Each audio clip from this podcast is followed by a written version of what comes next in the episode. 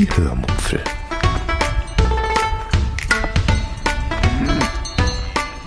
Aus dem Tagebuch einer Allgäuerin.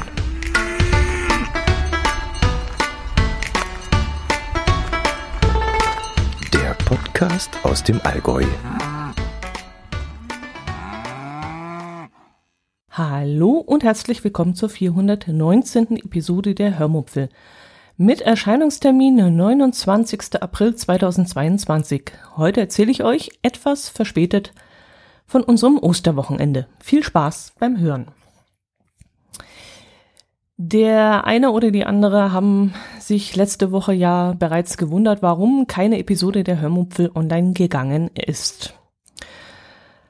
Es erreichten mich dahingehend auch ein paar Fragen, ob ich vielleicht bereits im, ja, ob ich im Osterurlaub sei oder ob ich vielleicht krank sei oder ob was mit unserer Pflegeperson sei. Nein, das war alles nicht der Fall, sondern äh, ja, ich hatte schlichtweg keine Phonic-Credits mehr, mit denen ich ähm, die Episode hätte bearbeiten können. Ich habe dann sicherheitshalber mal einen Beitrag auf meinem Blog gepostet, wo ich das dann kurz erklärt habe. Habe ich? Ja, muss ich ja, sonst wäre ja die eine Re Reaktion nicht gekommen. Hm. Naja, jetzt bin ich gerade ein bisschen verwirrt, aber ja, muss ich ja irgendwie erklärt haben. Also gut. Jedenfalls, mein, mein Anspruch ist es ja, euch einen, ja, eine möglichst gleichbleibende Qualität zu liefern. Und dabei leistet mir eben das Tutorial auf Phonic sehr große Dienste. Und da gibt es im Monat zwei Stunden kostenlos Bearbeitungszeit und wenn diese aufgebraucht ist, diese kostenlose Bearbeitungszeit, müsste ich zusätzlich Stunden kaufen. Und da ich das nicht gemacht habe, blieben mir nur zwei Möglichkeiten. Entweder die Episode ohne Audiobearbeitung und ohne Kapitelmarken und ohne Kapitelbilder online zu stellen oder die Episode eben ganz ausfallen zu lassen. Und da die Woche sowieso pickepacke voll gefüllt war und wir zu dem Besuch erwartet haben, von dem ich euch dann nächste Woche erst erzählen werde, habe ich die Episode dann halt ausfallen lassen in der Gewissheit, dass ihr dafür vollstes Verständnis haben werdet. Äh, als ich das gepostet habe, dass ich keine, hä, irgendwas stimmt jetzt in meinem Gedankengang nicht, aber ja gut, äh, als ich das gepostet habe mit, äh, mit diesen Auphonic Credits, dass ich da keine mehr habe und deshalb die Episode ausfällt, hat dann, da stimmt wirklich irgendwas in meinem Gedankengang jetzt gerade nicht. Also irgendwie ist das seltsam. Ah ja, ist egal. Hat dann ein Unbekannter ähm, fünf Stunden Auphonic-Bearbeitungszeit an mich überwiesen. Da stand dann drin, someone donated you Auphonic, keine Ahnung, was weiß ich. Und als Kommentar hat er nur eingefügt, für mehr Schokolade in den Podcast-Ohren. Und das war wirklich eine ganz, ganz, ganz, ganz tolle Überraschung, die zufälligerweise gerade zu dem richtigen Zeitpunkt eingetudelt ist, als ich mich nämlich, ja, gerade maßlos im Homeoffice über jemanden, also über einen Kollegen geärgert habe und ich habe da geflucht und gezetert und gemacht und in dem Moment ploppte eben die E-Mail auf, äh, auf meinem Smartphone, wo mir eben mitgeteilt wurde, dass mir jemand, someone, Credits übertragen hätte. Ich war dann doppelt überrascht, weil ich mich nämlich überhaupt nicht daran erinnern konnte, dass ich meine Auphonic-Kontaktdaten auf meiner Seite veröffentlicht habe. Ich habe dann auch gleich mal geschaut, wo die auf meinem Blog stehen, wo man die entnehmen konnte. Und ich habe sie immer noch nicht gefunden. Also entweder habe ich die so super versteckt oder die sind da gar nicht. Und jetzt bin ich immer noch am Grübeln, wie derjenige das äh, herausgefunden hat. Aber er scheint Ahnung zu haben, jedenfalls. Ähm, wie gesagt. Deshalb mein herzliches Dankeschön an diesen unbekannten, großzügigen Spender. Und jetzt kann ich ja maßlos diese Episode überziehen und über 30 Minuten pro Folge gehen, weil ich habe ja jetzt genug Credits. ja, äh, das war dies äh, aber diese Woche gibt es dann auch noch einiges anderes zu erzählen. Jetzt muss ich mir gedanklich gerade sortieren, was ich euch erzähle, aber es ist wohl sinnvoller, dass ich mit dem Osterwochenende wirklich anfange und von unserem Besuch wirklich erst nächste Woche erzähle. Auch wenn das jetzt äh, gefühlt bei mir alles äh, parallel stattgefunden hat. Ähm, es geht um meine, um unsere Terrasse und unseren Grill und ja, da muss ich dann gleich mal ein Vorsicht vorneweg schicken, denn diese Episode ist extrem fleischlastig. Ja, erzähle ich euch ein bisschen von unserem Osterwochenende. Vielleicht wäre es ganz gut, mal jetzt noch einen Schluck Kaffee zu trinken. Der steht nämlich hier. Ich habe mir dummerweise einen Kaffee heiß gemacht. und habe dann angefangen zu podcasten. Jetzt wird der kalt. Ist natürlich blöd. Ähm, wo fange ich denn an?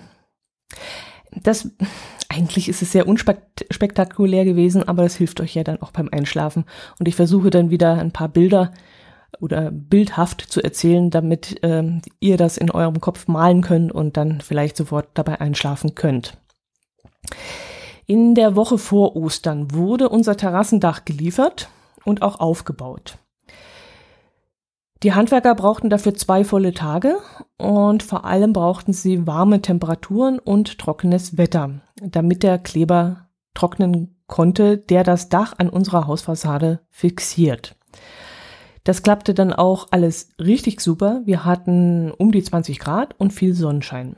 Mein Herz allerliebster hatte sich dann freigenommen, um eben die Baustelle überwachen zu können und um eben so, ja, handlange Arbeiten zu machen.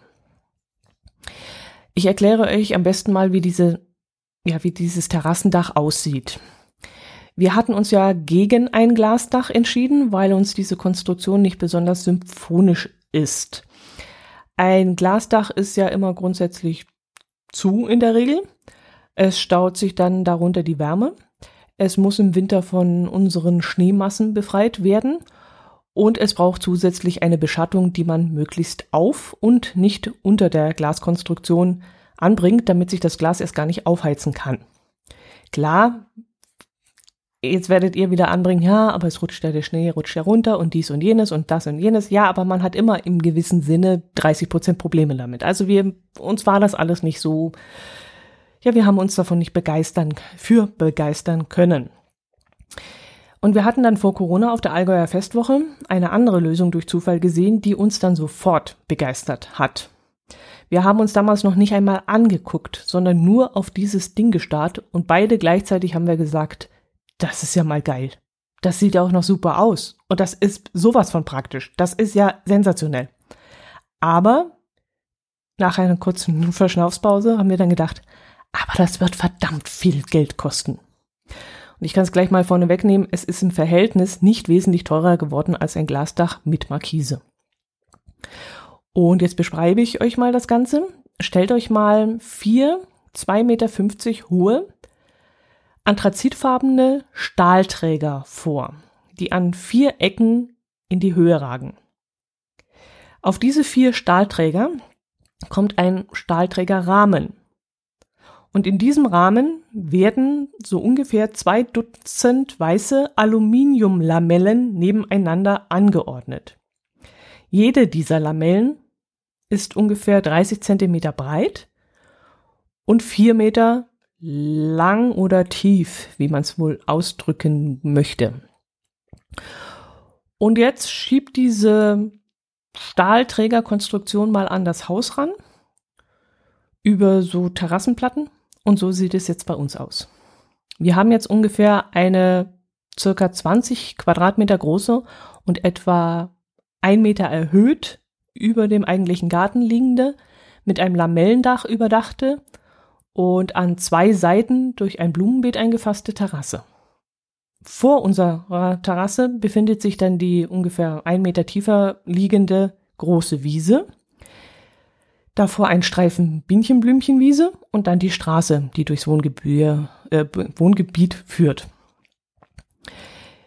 Wenn wir es hell und sonnig wollen, stellen wir die Lamellen des Daches einfach senkrecht, so dass sich äh, dann das Licht der Sonne von oben zwischen den Lamellen hindurch äh, gleiten kann. Wollen wir Schatten, stellen wir diese Lamellen waagerecht und haben dann eine beschattete und vor allem regengeschützte Terrasse das ist jetzt das Dach. Und weht ein Wind oder möchten wir vor fremden Blicken geschützt sein, dann können wir an den drei Seiten Windschutz herunterlassen. Dann kann niemand mehr auf unsere Terrasse schauen, aber wir von innen schon noch nach außen. Außerdem schützt sie, wie gesagt, vor Wind, was wir inzwischen schon richtig lieben gelernt haben. Der Windschutz Richtung Osten zum Beispiel ist bei uns meistens heruntergelassen und schützt uns dann eben vor diesem kalten Zugluft der, ja, die aus dieser Richtung äh, bei uns regelmäßig kommt. Ja, dass wir in Lindau waren und dort schon Terrassenmöbel gekauft haben, das habe ich euch ja bereits in der Episode 410 erzählt. Diese stehen da logischerweise auch inzwischen auf unserer Terrasse und nehmen dann ungefähr so flächenmäßig vielleicht ein Drittel davon ein. Ja, jetzt habe ich so weit ausgeholt. Jetzt erzähle ich euch mal vom eigentlichen Osterwochenende. Am Karfreitag sind wir auf ein Outdoor-Geocaching-Event gefahren. Den Dönerstag selbst einen Tag zuvor haben wir nicht gefeiert. Wir haben weder unser eigenes traditionelles Dönerstag-Event veranstaltet, noch sind wir auf ein anderes gegangen. Uns war einfach die Ansteckungsgefahr noch zu hoch und da sowohl unser Event als auch das nächstgelegene Döner-Event hauptsächlich in einem Dönerladen stattgefunden hätte, haben wir uns dagegen entschieden. Mm, das kann auch noch ein Jahr länger warten. Also da brechen wir uns jetzt keinen ab. Da können wir ruhig vernünftig sein. Wir wurden zwar von verschiedenen Seiten völlig verwundert angesprochen, warum wir unser Event nicht veranstaltet haben, weil das ja schon Tradition sei und ähm, ja, ohne unser Event ginge ein Dönerstag ja eigentlich gar nicht. Aber auch da schließen wir dann mit unserer Meinung auf sehr viel Unverständnis, als wir nämlich sagten, dass wir es nicht richtig finden, uns mit 50 Geocachern in einem Innenraum eines Dönerladens zu treffen und uns aufgrund der Lautstärke dann laut schreiend zu verständigen und dadurch Aerosol spuckend zu unterhalten. Und das geht wirklich, das können wir auch noch nächstes Jahr wieder machen, aber dieses Jahr einfach noch nicht. An dem Karfreitagsevent, da war das ein bisschen anders. Wir waren da draußen und konnten dann auch Abstand halten, obwohl hm, da war auch, das war auch nicht ganz so einfach, weil, naja, kennt ihr diese Leute, die immer 40 Zentimeter vor euch stehen müssen und wenn man dann wieder einen Schritt zurück macht, rutschen die dann immer wieder einen Schritt nach?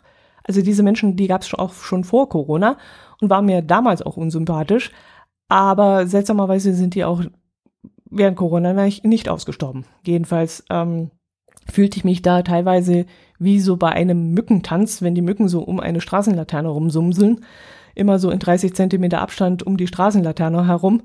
Und ich tanzte da auch so in Zeitlupe über diesen Waldgrillplatz und jedes Mal kam der Typ dann hinter mir her und der merkte gar nicht, dass ich immer wieder einmal mich um ihn herumdrehte wenn mir nämlich irgendwas im Rücken ein, ja, den Weg versperrte. Also ein Baum oder der Rand des Sees oder ein Tisch oder ein Fahrrad.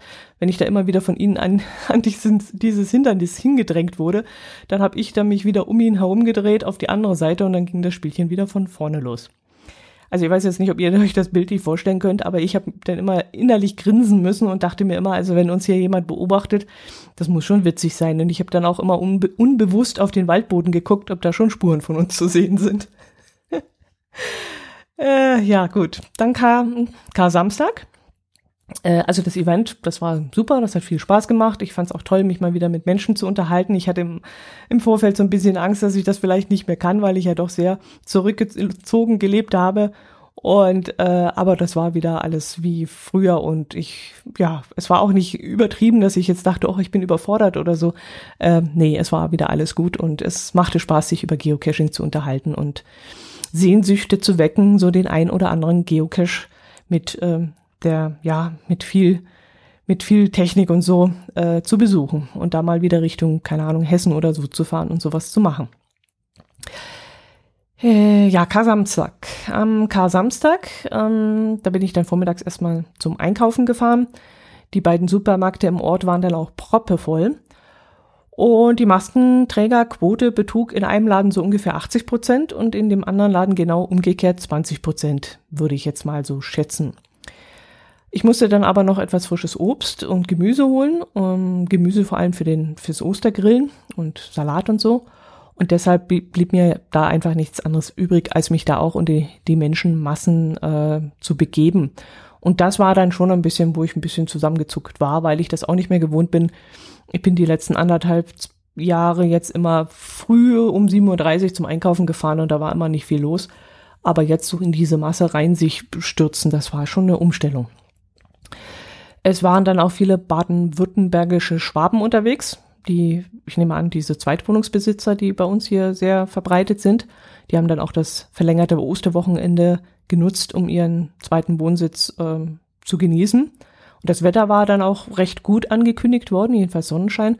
Die Temperaturen zwar nicht so besonders, aber ja, da zieht es halt einen auch ins Allgäu. Das kann ich durchaus verstehen.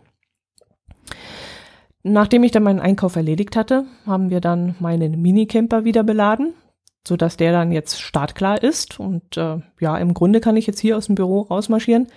den Minicamper aus der Garage fahren und auf Tour gehen. Es ist jetzt alles drin, was nötig ist. Ja, dann haben wir noch den Kleinscheiß erledigt, wie zum Beispiel äh, die Winterschuhe geputzt und verräumt. Hm, ich habe die Winterjacken gewaschen und äh, dann auch weggeräumt in, in den Schrank. Hm, ich habe geschaut, wo ich die Holzpaletten hinstelle, die ich mit Blumen platzieren möchte. Die habe ich ja letztes Jahr gebastelt und von der habe ich euch auch, glaube ich, erzählt. Irgendwas um die 400. Episode, 394 oder so müsste es gewesen sein. Ich verlinke es euch dann nochmal. Da hatte ich ja von diesen Holzpaletten erzählt, die ich dann abgeschliffen und gemalert habe. Und ja, die braucht ja jetzt auch einen Platz. Die hat bis jetzt dort gestanden, wo der zukünftige Leuchtturm stehen soll. Und ähm, wo der Leuchtturm zukünftig stehen soll, so ist das Deutsch richtig. Ähm, also muss dann eben die Palette jetzt umziehen. Ja, und dann war es soweit, dass es endlich Mittagessen geben sollte. Und da wollten wir zum ersten Mal mit dem neuen Grill auf unserer neuen Terrasse grillen. Ich hatte mich dazu entschieden, Schaschlik zu machen, hm, sozusagen als Hommage an Christian, einem Hörer, der mir diese Schaschlikspieße damals von meiner Wunschliste herunter geschenkt hatte. Ihm habe ich dann auch das erste Foto geschickt, das wir vom Grill und von den Grillspießen gemacht haben. Er hat dieses Bild dann natürlich als erster bekommen vor unseren Freunden, Familienmitgliedern und vor dem Hörmupfel Telegram-Kanal als, ja, als kleine Wertschätzung, weil ich eben die Spieße von ihm habe. Wir haben die Spieße dann mit Schweinefilets bestückt, weil dieses Fleisch für Anfänger anscheinend ganz gut geeignet ist. Kalb oder Rind, das wäre mir zwar lieber gewesen, weil ich da weiß, woher es kommt. Ähm, da können wir hier bei unserem Metzger im Allgäu relativ sicher sein, von welcher Kuh dieses Fleisch kommt. Äh, da wir am Allgäu aber keine Schweinestelle haben, und ich deswegen nicht weiß, wo der Metzger dieses, dieses Schweinefleisch kauft, vermeide ich Schwein meistens. Aber in diesem Fall, ich hatte mich durchgelesen, hieß es versuchen, also für Anfänger und überhaupt und kann gar nichts falsch gehen und so soll man Schweinefilets nehmen. Seien auch relativ saftig und alles. Und deswegen habe ich mich dafür entschieden. Ich will dann irgendwann mal vielleicht Lamm probieren. Das ist jetzt hier auch nicht unsere, unserer Gegend, aber da kann man eigentlich auch relativ davon ausgehen, dass das eine gute Haltung ist oder du jemanden findest, der aus guter Haltung bekommt. Aber bei Schweinen, da bin ich mir immer nicht so sicher. Ja, dazwischen, zwischen den Schweinefleischstücken habe ich dann Zucchini, Pilze, Maiskolbenscheiben, Paprika und Zwiebeln gesteckt. Hm, die Maiskolbenscheiben, die waren meines Erachtens am besten und die werde ich auch definitiv wieder einmal darauf äh, stecken. Äh, die Zwiebel, die werde ich allerdings kleiner schneiden müssen. Die war innen immer noch roh und bei der Zucchini muss ich mir auch noch irgendwas einfallen lassen, denn die waren ähm, ziemlich trocken. Also vielleicht lege ich sie dann auch mal über Nacht in Öl ein, mariniere die, keine Ahnung, was man da machen kann, oder soll ich sie vorkochen, für drei Minuten blanchieren oder keine Ahnung, weiß ich jetzt nicht. Äh, drei Minuten blanchieren, das widerspricht sich. Also drei Minuten kochen oder einfach nur blanchieren ähm, oder mal kurz anbraten in der Pfanne, ich weiß es nicht, aber die waren mir irgendwie, die waren mir zu trocken auf dem Grill. Äh, ach so, das Fleisch, das hatte ich über Nacht in einer Marinade aus Öl und Schaschlikgewürz von Schubeck eingelegt. Und das war dann auch wirklich sehr, sehr lecker. Das war richtig gut.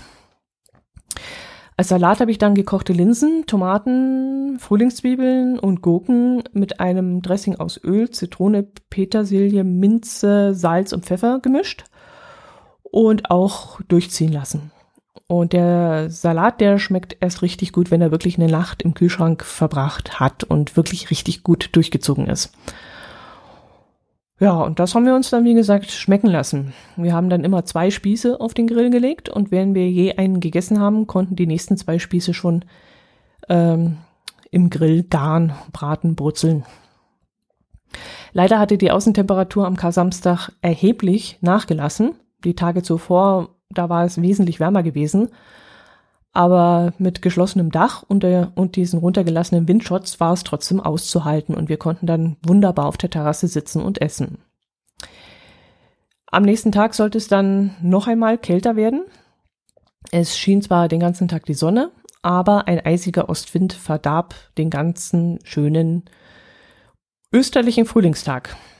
Und weil ich das Gefühl hatte, dass wir das Essen verab äh, na, langsam abarbeiten müssen, sind wir dann an diesem Ostersonntag vormittags noch zur Krokusblüte zum Hündle gefahren. Der Hündle ist ein Kamm, der bei Oberstaufen liegt und jedes Jahr über circa zwei Wochen hinweg, drei Wochen hinweg maximal, in einem lila-weißen Blütenmeer versinkt. Wir wollten hochlaufen, eben wie gesagt, weil ich ein bisschen Kalorien abarbeiten wollte. Aber als wir vor Ort aus dem Auto gestiegen sind, da pfiff so ein richtig eiskalter, scharfer Wind um die Nase. Und wir beschlossen dann doch lieber mit der Bahn hinaufzufahren. Mm, wir schauten dann, was das kosten sollte. Und als ich dann die Preise sah, da habe ich mich schier auf den Hosenboden gesetzt vor Schreck. 19 Euro pro Person sollten wir für eine, keine Ahnung, achtminütige Berg- und Talfahrt bezahlen. Das sind 300 Höhenmeter hoch, 300 Höhenmeter runter. Mit sechs weiteren Personen in einer Kabine eingepfercht. Nee, also, das, da war uns ganz schnell klar, wir laufen jetzt doch für das Geld. Zweimal 19, zweimal 19 Euro für zwei, absolut nicht. Nee, für die 300 Höhenmeter nix. Kommt nicht in Frage. also haben wir dann unsere Wanderstöcke aus dem Auto geholt, weil ich dachte, dass ich in meinem momentanen sehr untrainierten Zustand jede Unterstützung gebrauchen könnte. Und das war dann auch in Teilen ganz gut so. Zwar bestand der Weg hinauf aus einer Teerstraße, was mit Stöcken echt nicht besonders viel Spaß macht. Aber der Einsatz der Stöcke, der nötigte mich dann dazu, so ein bisschen aufrechter zu gehen, wodurch dann die Energie auch richtig verteilt worden ist beim Laufen. Und so schaffte ich das dann doch relativ mühelos, meinen ersten Wandertag den Berg hinauf zu bestehen. Und auf dem Rückweg, da haben die Stöcke mir sowieso geholfen, weil ich dadurch die Knie entlasten konnte. Das ist im Grunde immer gut, wenn man sie da einsetzt. Ja, ähm, tja, was gibt's zur Kokosblüte zu erzählen? Mm, es war ein lila-weißes Blütenmeer, ja, aber aufgrund der Kälte, des kalten Ostwindes, öffneten sich die Blümchen leider nicht. Also die Blüten blieben zu. Und der Kelch, ja, der blieb halt geschlossen und dadurch waren sie halt nur noch ein Drittel so groß wie eigentlich, also optisch. Wenn sie jetzt aufgewesen wären, hättest du wirklich nur noch lila gesehen, aber so ja, war ein bisschen schade, aber wir hätten halt gedacht, na gut, die Sonne scheint, die werden schon aufgehen, aber sie haben halt auch die Köpfchen zugemacht, äh, aufgrund des kalten Ostwindes. Mein Herz allerliebster war zum ersten Mal dort oben und für ihn fand ich dann es leider auch ein wenig schade, dass er nicht diese volle Blütenpracht zu sehen bekommen hat, wie ich sie vor ein paar Jahren mal bei einer anderen Wanderung gesehen habe. Aber die Wanderung hat uns trotzdem sehr gut getan und der kalte Wind, der hat uns dann auch die Gehirne durchgepustet. Also das war dann schon. Wir waren hinterher so richtig schön erfrischt und hat uns richtig Spaß gemacht, da hochzulaufen und dann hinterher noch einmal zu grillen und äh, sich einfach gut gehen zu lassen ohne schlechtem Gewissen. Ja, danach sind wir aber erstmal, haben wir erstmal einen Besuch gemacht, sind dann noch zu meinem, äh, zu unserem Lieblingskonditor gefahren, um dort noch ein Stück von dem sensationell leckeren Käsekuchen, beziehungsweise von der Sachertorte, die ist dort auch sehr gut, zu holen, bevor es dann nach Hause ging, wo bereits der Gockel auf mich wartete. Der musste nämlich noch gerubbt werden, oder wie das neumodische Zeug heißt. Sprich, ich habe ihm die Gewürze in seine Haut massiert und die Gewürzmischung, die hatte mal mein Herz allerliebster beim Grillhändler gekauft, als er dort war, um noch ein paar Utensilien wie Grillhandschuhe und Reinigungsbürsten und so ein Zeug zu holen. Und dabei fiel ihm sein Blick auf diese Gewürzmischung. Und weil ein befreundeter Kollege davon so geschwärmt hatte, konnte er dann auch nicht widerstehen und hat da so eine, ja, so eine Bierkrug große Packung, also nicht diese 1 Liter Bierkrug Krüge, sondern so 500 Milliliter Krüge. Ich weiß gar nicht, wie viel Gramm Gewürz da jetzt drin ist, keine Ahnung. Gewürze werden leichter sein als Bier. Also nehme ich mal an, das werden jetzt so 350 Gramm, 400 Gramm Gewürze sein oder so. Jedenfalls hat er die mitgenommen und äh, da haben wir eine Weile. Da können wir ein paar Gockel mit grillen. Am Abend zuvor hatte ich dann noch mehlige Kartoffeln gekocht. Diese mit viel Butter, Lauchzwiebeln, Dill, Knoblauch und Salz vermanscht. Und dieses Püree über Nacht in den Kühlschrank gestellt. Und aus dieser Püree-Masse, aus dieser kalten Masse, habe ich dann kleine Bällchen geformt, die dann auch so ungefähr 20 Minuten bei indirekter Hitze auf einem Grillbrett in den Grill sollten. Aber das hat nicht ganz so gut geklappt, wie behauptet wurde. Also die Kartoffelbällchen sollten eigentlich danach innen heiß und außen knusprig sein. Sie waren aber nur warm und nicht knusprig. Und das, obwohl wir sie zwischen, ja, wesentlich länger, 30 und 40 Minuten im Grill gelassen hatten. Wir gehen jetzt davon aus, dass das mit der indirekten Hitze nicht ganz stimmen kann, die da in dem Rezept gestanden hat. Die Knödel, die brauchen auch Volldampf und direkte Hitze. Aber dann dürfen wir vermutlich keine Grillbretter dafür nehmen, sondern müssten die dann irgendwie auf geölte Pfännchen oder so legen. Ach, von den Grillbrettern sollte ich euch vielleicht auch noch mal kurz was erzählen, damit ihr euch vorstellen könnt, ähm, worum es da geht, falls ihr da sowas nicht kennt. Also Grillbretter beziehungsweise Räucherbretter nennen die sich wohl, gibt es in verschiedenen Geschmacksrichtungen, entweder Hikoriholz oder Zedernholz oder was weiß ich noch alles. Und diese Bretter werden dann für mindestens zwei Stunden in Flüssigkeit eingelegt und damit mit diesem, also damit sie dann später im, beim, im Grill nicht verbrennen. So.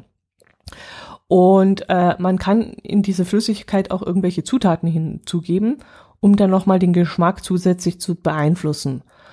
Da ach, fragt mich nicht, was, da gibt's ja Philosophien von den ganzen Grillmeistern da und äh, von diesen YouTubern, das ist ja unglaublich. Also du kannst zum Beispiel irgendwelche Fruchtsäfte oder Whisky oder äh, keine Ahnung was für Sachen reintun. Und dieser Geschmack wird dann angeblich auch beim Räuchern wieder zurückgegeben. Also nicht nur dieses Zedernholzgeschmack von dem Holz selber, sondern eben auch der Whisky-Touch oder was weiß ich. Also ich bin ja in solchen Dingen meist Banause. Also ich halte solche Sachen immer für unerwiesenes Voodoo-Gedöns und muss das echt nicht haben. Aber als wir das Hähnchen dann gegessen haben, da bemerkte ich bei manchen Bissen so einen seltsamen Nebengeschmack. Und jetzt weiß ich ehrlich gesagt nicht, ob ich da in diesem Moment auf irgendein Gewürzkörnchen von diesem Hähnchengewürz gebissen hatte oder ob tatsächlich dieses Zedernholz irgendwie Geschmack abgegeben hat, dass da vielleicht gerade auf, auf der Seite des Hähnchens ähm, seinen Rauch verströmt hat oder so. Keine Ahnung, ich weiß es nicht. Aber irgendwie muss ich ja dieses Raucharoma auch im ganzen Grill verteilen und dann müsste ja wirklich das gesamte Gargut danach schmecken, also das ganze Hähnchen. Ja, ich weiß es nicht, keine Ahnung. Ich, wie gesagt, für mich ist das alles ein bisschen übertrieben. Das, ich schmecke da nichts, ob da jetzt noch irgendein Zedernholzrauch drin war. Naja, jedenfalls waren wir vom Geschmack des Pürees und der Saftigkeit und Knusprigkeit des Hähnchens total begeistert. Und das Püree werde ich auf jeden Fall wieder mal machen. Die Frage ist bloß, wie wir es dann in, im Grill verarbeiten. Ich möchte es nämlich wirklich so ein bisschen knusprig haben, wie so, ja, so ein bisschen krokettig. Also, ja, die sollen wirklich so ein bisschen Kroketten haben. Vielleicht muss ich dann noch irgendwie Mehl drumherum machen oder so. Mal sehen, da lasse ich mir was einfallen. Vielleicht ja, Mehl und so, so, so, so Semmelbrösel und so. Hm. Ja, dann arbeitet es schon wieder in meinem Kopf. ja, Schaschlik und Hähnchen und gegrilltes Kartoffelpüree, das wird auf jeden Fall wieder gemacht. Äh, ja, leider ist das Säubern des Grills, davon muss ich auch noch berichten. Das Säubern des Grills nach dem Gockelgrillen, das ist dann allerdings ein bisschen aufwendiger und das hat dann mein Herz eine Stunde lang beschäftigt. Was ihn dann auch ungemein geärgert hat, weil er den Grill ja am liebsten Picobello im Originalzustand behalten hätte. Also jeder Spritzer, der da jetzt ist, der tut ihm momentan noch weh. Also da muss er sich noch dran gewöhnen, dass das wirklich ein Gebrauchsgegenstand ist, so wie ich es halt dafür halte. Und da läuft halt mal Fett runter und dann brennt sich das halt mal ein und dann ist das halt mal so und dann sieht er halt nicht mehr hübsch aus. Das ist dann halt so. Wir hatten zwar ein Backblech unter das Hähnchen gestellt, aber die Gockelhaut, die ist dann so aufgeplatzt und aufgrund der Hitze dann hat sie dann ihren ganzes ja, Fett verspritzt in alle Richtungen. Und das runtergetropfte, aufgefangene Fett, das kann man dann über noch, übrigens noch als ähm, Soßenbasis verwenden. Aber da war ich einfach zu faul und habe es nicht verwendet das Fett dann nochmal wegzunehmen, das Hühnchen dann in der Zwischenzeit in Alufolie zu packen, damit es warm bleibt. Und ich hätte dann mit dem Fett Zwiebeln und Brühe und keine Ahnung dann noch einkochen lassen müssen und so. Das, da hatte ich keinen Bock. Also Soße habe ich dann nicht gemacht. Ähm, ja, genau. Ach so, falls ihr euch wundert, warum mein Herz allerliebster den Grill sauber macht und nicht ich, falls diese Frage jetzt bei euch in den Köpfen auftauchen sollte. Ich denke ja, das ist bei vielen von euch so, dass der Mann das Feuer macht ich habe Feuer gemacht. und dann für die Feuerstelle auch zuständig ist. Nee, Spaß beiseite. Das ist bei uns, bei uns ist das halt so und auch beim normalen Kochen in der Küche. Also ich bin diejenige, die kochen kann. Naja, jedenfalls ist das meine Aufgabe und ich denke, ich mache das auch ganz gut. Ähm, ja, es ist zwar noch Luft nach oben, aber ich könnte wesentlich schlechter kochen, ich könnte aber auch besser kochen. Jedenfalls koche ich immer. Und mein Herz allerliebster räumt dann nachher auf und die Spülmaschine ein, weil er das besser kann. Und ich putze dann im Anschluss noch das Kochfeld und das Spülbecken und so. Also ich will damit sagen, wir teilen uns die Arbeit. Ich bin der Vorarbeiter, er ist der Nacharbeiter. Und ich bin der Nachnacharbeiter. Und deshalb kann ich nach dem Grillen dann auch entspannt auf der Terrasse sitzen und gemütlich mein Glas Wein austrinken, während er den Grill putzt und ich kann dabei zugucken, weil ich nämlich vorher das Essen geplant, die Einkäufe gemacht und das Essen vorbereitet habe. Klingt jetzt irgendwie klassisch, äh, wenn ich das jetzt selber so äh, sage und höre, aber ja, was soll falsch daran sein? Also wir machen das halt so. Wir machen das, was wir am besten können. Der eine kann das besser und der andere das. Passt schon. Ja, ich merke schon. Ich, äh, ich nutze die Auphonic Credits maßlos aus. Ich glaube, ich bin jetzt, bin ich schon bei einer halben Stunde? Muss man gerade gucken. Ja, ich bin schon bei einer halben Stunde. Oh je, oh je. Und ich habe den Ostermontag noch gar nicht fertig äh, zu erzählt. Am Ostermontag waren wir dann faul. Das heißt, ich habe vormittags das Video über unsere Krokusblütenwanderung geschnitten und meine Herzale Liebster hat auf dem Sofa gechillt. Mm, das Video könnt ihr übrigens auf meinem YouTube-Kanal anschauen. Dauert nicht lang, drei Minuten oder so. Gegen Mittag habe ich dann Pizzateig für die vegetarische Pizza vorbereitet. Nach zwei Tagen Fleisch musste jetzt unbedingt etwas Fleischloses auf den Grill. Das mit dem Teig war dann allerdings eine ziemlich diffizile Sache, weil nein, war es eigentlich gar nicht. Ich habe den Teig eigentlich wie immer gemacht, aber ja, der funktioniert so auch, aber der funktioniert halt so für den Dampfbackofen. Aber für den Grill offensichtlich nicht. Jedenfalls hatten wir ein Problem damit, den dick belegten, sehr dünnen Teig auf den heißen Pizzastein im Grill zu bekommen.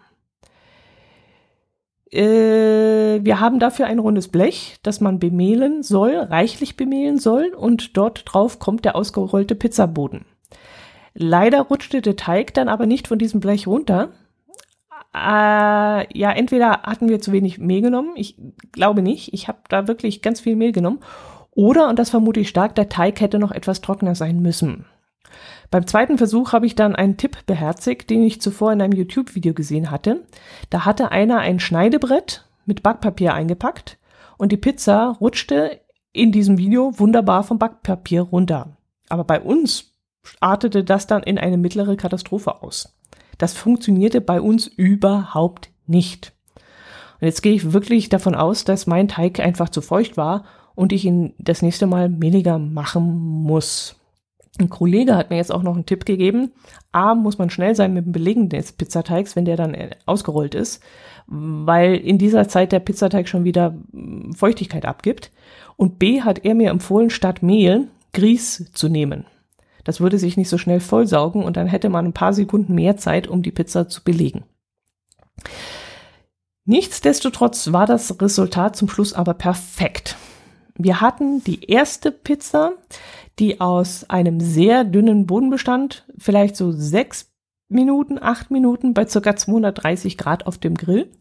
Und die wurde echt super. Da war ich schon maßlos begeistert.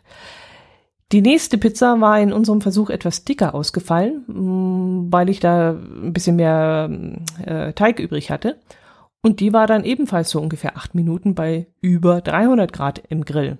Und beide Pizzen waren super. Und ich konnte wirklich zwischen den beiden Pizzen überhaupt keinen nennenswerten Unterschied feststellen. Bei der dickeren Pizza war der Boden vielleicht ein bisschen grosser, ja. Aber so, sie war wunderbar aufgegangen an den Rändern und ja, mein Herz allerliebster hat das beste Kompliment gemacht, das man machen konnte. Also sowohl mir als auch sich selber, weil äh, wir haben ja beide an dieser Pizza gearbeitet. Und er hat die wirklich super auf, ausgebacken und so. Jedenfalls meinte er, dass die Pizza in der Pizzeria nicht besser sein kann. Also, ja, wenn das mal keine Aussage ist, dann weiß ich auch nicht. Also, wirklich, da hat er auch recht, die war wirklich super. Ja, jetzt müssen wir es halt wirklich nur noch schaffen, den Pizzateig unfallfrei und ohne dass wir uns gegenseitig anschreien, in den Grill zu bekommen. Also das müssen wir noch irgendwie optimieren, aber ich werde das jetzt mal probieren mit dem Grieß von Kollegen und auch wirklich alles vorbereiten, dass das mit dem Belegen der Pizza ähm, sehr schnell geht. Und ich werde auch alles kleiner schneiden. Also ich habe jetzt relativ Paprika und so relativ groß geschnitten gehabt und ich werde das nächste Mal auf jeden Fall wesentlich kleiner schneiden. Das bringt, glaube ich, auch nochmal ein bisschen Optimierung. Als Nachtisch haben wir dann gegrillte Banane gemacht. Mm, dazu habe ich die Schale der Banane an einer Seite abgezogen, an der Oberseite, und eingerollt und dann mit einem Zahnstocher am Ende fixiert. Dann habe ich aus dem Fruchtfleisch kleine Keile rausgeschnitten und in diese Kerben, die dadurch entstanden sind, habe ich dann Schokoladenstückchen gesteckt. Ich nehme es gleich mal vorne weg. Das fand ich dann nicht so besonders prickelnd. Also geschmolzene Schokolade fand ich dann eher so bäh. Bei einer anderen Banane habe ich dann Zotter Kaffeecreme in die Kerben geschmiert, weil ich diese ja nicht mag, das hatte ich euch ja erzählt und die wollte ich irgendwie loswerden und dann dachte ich, das wäre der richtige Einsatzort. Und das fand ich dann persönlich auch besser. Und jetzt überlege ich, ob ich auf diesem Wege vielleicht zukünftig diese Kaffeecreme nach und nach verwerten soll. Oder ob es vielleicht Sinn ergeben würde, so eine Art dickflüssige Schokosoße oder so zu kaufen, die man normalerweise übers Eis tut und die dann, ja, vielleicht nicht so schnell verläuft oder so. Oder ja, ich weiß es noch nicht. Ich ähm, hatte dann auch noch äh, zum Süßen so ein, wenig, ein bisschen Agavendicksaft drüber, drüber geträufelt, den ich ja auch im, im Speisekammer habe. Und das Zeug, das war dann nicht so optimal. Es süßte zwar sehr gut, aber das lief dann sofort an der Banane runter und dann von, äh, von der Grillplatte in den unteren Grill und das machte einen Haufen Drecklerei und da hat mein Herz allerliebster ziemlich geschimpft. Also das karamellisierte, angebrannte Zeug, das hat ihm gar nicht gefallen, dass das passiert war. Also da muss ich mir auch was einfallen lassen, wie man das vermeiden kann. Naja, wir üben aber noch, also von dem her, jeder Versuch macht klug. Und ähm, ansonsten würde ich wirklich alle Gerichte noch einmal machen. Und wenn ich mein Herz allerliebsten fragen würde, der würde vermutlich sofort sagen, er will einen Gockel haben. Obwohl, der hat ja so viel Arbeit gemacht hinterher. Vielleicht würde er doch eher sagen Pizza, weil ihm die so gut gefallen hat. Hm, müsste ich mal ausprobieren. Ich müsste ihn mal fragen. Aber im Moment bin ich noch so in der Experimentierphase und schaue ständig nach neuen Rezepten. Ich muss mal hier rechts, äh, links gucken. Das andere rechts. Ähm, hier habe ich liegen gebratener Lachs vom Grill und der wird dann auch auf diesen Holzbrettern gemacht. Und der ist dann mit einen klein gebröckelten Schafskäse, sehr viel Dill. Und das wäre so etwas, was ich als nächstes machen möchte. Und da ja noch Spargelzeit ist und man auch grünen Spargel wunderbar auf dem Grill machen kann, wäre das auch noch etwas. Was habe ich hier noch für ein Rezept? Ah, für Salattorte. Eine Salattorte mit Thunfisch. Thunfisch, Eisbergsalat, Gurke, Radieschen, Paprika rot, Eier hart gekocht, Tortillas. Hm, da würde ich wahrscheinlich Toast nehmen gepresstes Toast. Dann gibt es, äh, muss ich gekochten Schinken, Cheddar in Sch Cheddar. Oh, wie kann man Cheddar essen? Also irgendein Käse in Scheiben, Kresse, Knoblauchzehen, Knoblauch geht immer, Frischkäse, Joghurt, Sahne, Salz, Pfeffer. Mhm. Und da kann man eine Salattorte machen. Da habe ich so kleine Förmchen, wo ich normalerweise so mm, Tiramisu und so reinmache. Und da könnte ich dann für uns pro Person immer so ein Tiramisu-Schälchen voller Schichtsalat machen. Das stelle ich mir nämlich auch sehr lecker vor. Ja, wie gesagt, die Pläne sind, die Pläne sind da. Jetzt fehlt nur noch das Wetter. Ja, das Wochenende drauf, da war dann das Wetter nicht so toll, aber da haben wir dann Besuch bekommen. Und von diesem Besuch werde ich euch dann nächste Woche erzählen. Bis dahin mm, wünsche ich euch, äh, falls es passt, eine schöne Grillzeit. Mit und ohne Fleisch, wie ihr wollt. Ähm, Gesundheit. Genießt den Frühling. Ich hoffe, euch quälen die Pollen nicht so. Also ich habe so ein bisschen Probleme damit zurzeit. Und gerade in, in, noch Corona-Zeit ist es dann auch immer ein bisschen äh, erschreckend, wenn ich dann niese, niese, niese, niese. ich habe, ich mache deutlich mehr Tests als vorher, weil ich halt immer denke, oh, vielleicht hast du doch dir was eingefangen. Ja, äh, ja gut, dann wünsche ich euch alles Gute bis zur nächsten Woche. Ich hoffe, ihr hört wieder rein. Freue mich auch wieder über Kommentare. Hab dann, wie gesagt, auch sehr nette von euch bekommen, warum ich mich nicht gemeldet habe. Auch vom Tokyo Nerd. Schöne Grüße, ich habe auch die E-Mail-Adresse gesehen, die du da eingegeben hast. Sehr witzig. Äh, hab herzhaft schmunzeln müssen. Und ähm, ja, alles Gute wünsche ich euch bis zur nächsten Woche. Servus.